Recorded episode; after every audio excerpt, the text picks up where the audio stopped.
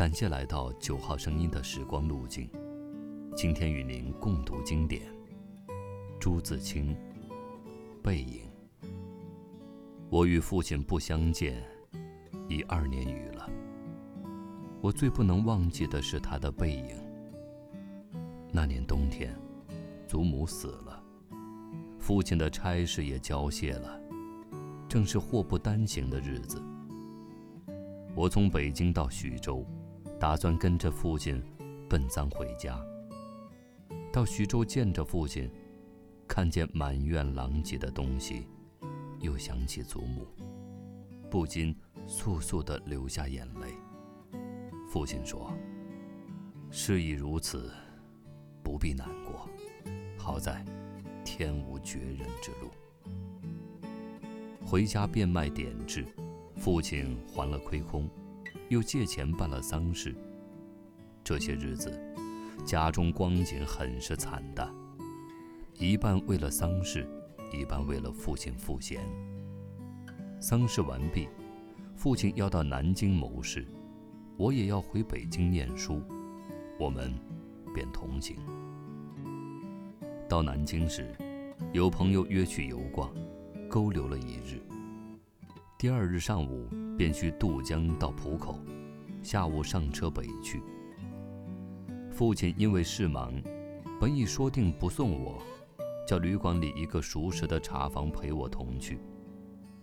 他再三嘱咐茶房，甚是仔细。但他终于不放心，怕茶房不妥帖，颇踌躇了一会儿。其实我那年已二十岁。北京已来往过两三次，是没有什么要紧的了。他踌躇了一会儿，终于决定，还是自己送我去。我两三回劝他不必去，他只说不要紧，他们去不好。我们过了江，进了车站，我买票，他忙着照看行李，行李太多了。得向脚夫行些小费才可过去，他便又忙着和他们讲价钱。我那时真是聪明过分，总觉他说话不大漂亮，非自己插嘴不可。但他终于讲定了价钱，就送我上车。他给我拣定了靠车门的一张椅子，我将他给我做的紫毛大衣铺好座位。他嘱我。路上小心，夜里警醒些，不要受凉。又嘱托茶房好好照应我。我心里暗笑他的愚。他们只认得钱，托他们，只是白托。而且，我这样大年纪的人，难道还不能料理自己吗？唉，我现在想想，那时。真是太聪明了，我说道：“爸爸，你走吧。”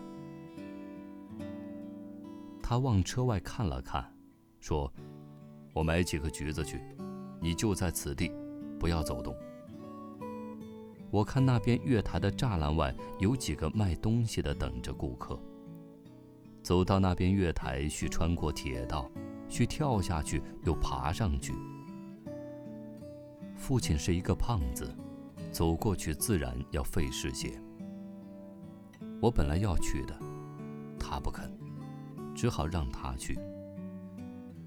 我看见他戴着黑布小帽，穿着黑布大马褂，深青布棉袍，蹒跚地走到铁道边，慢慢探身下去，尚不大难。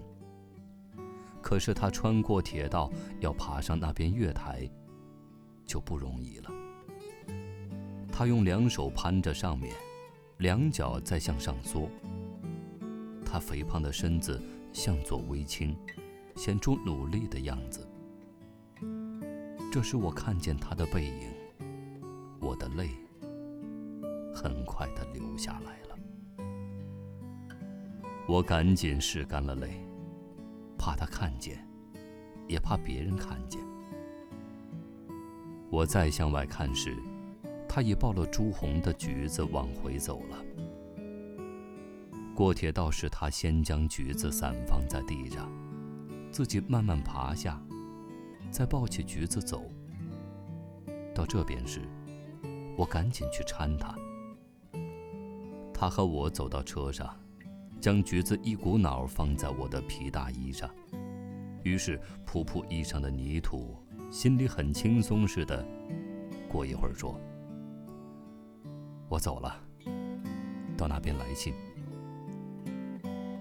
我望着他走出去，他走了几步，回过头看见我，说：“进去吧，里边没人。”等他的背影混入来来往往的人里，再找不着了，我便进来坐下。我的眼泪又来了。近几年来，父亲和我都是东奔西走，家中光景是一日不如一日。他少年出外谋生，独立支持，做了许多大事，哪知老境。却如此颓唐，他触目伤怀，自然情不能自已。情郁于中，自然要发之于外。家庭琐屑便往往触他之怒。他待我渐渐不同往日，但最近两年的不见，他终于忘却我的不好，只惦记着我。惦记着我的儿子。我北来后，他写了一信给我，信中说道：“我身体平安，唯膀子疼痛厉害，举箸提笔诸多不便，大约大去之期不远矣。”我读到此处，在晶莹的泪光中。又看见那肥胖的青布棉袍、黑布马褂的背影。唉，我不知何时再能与他相见。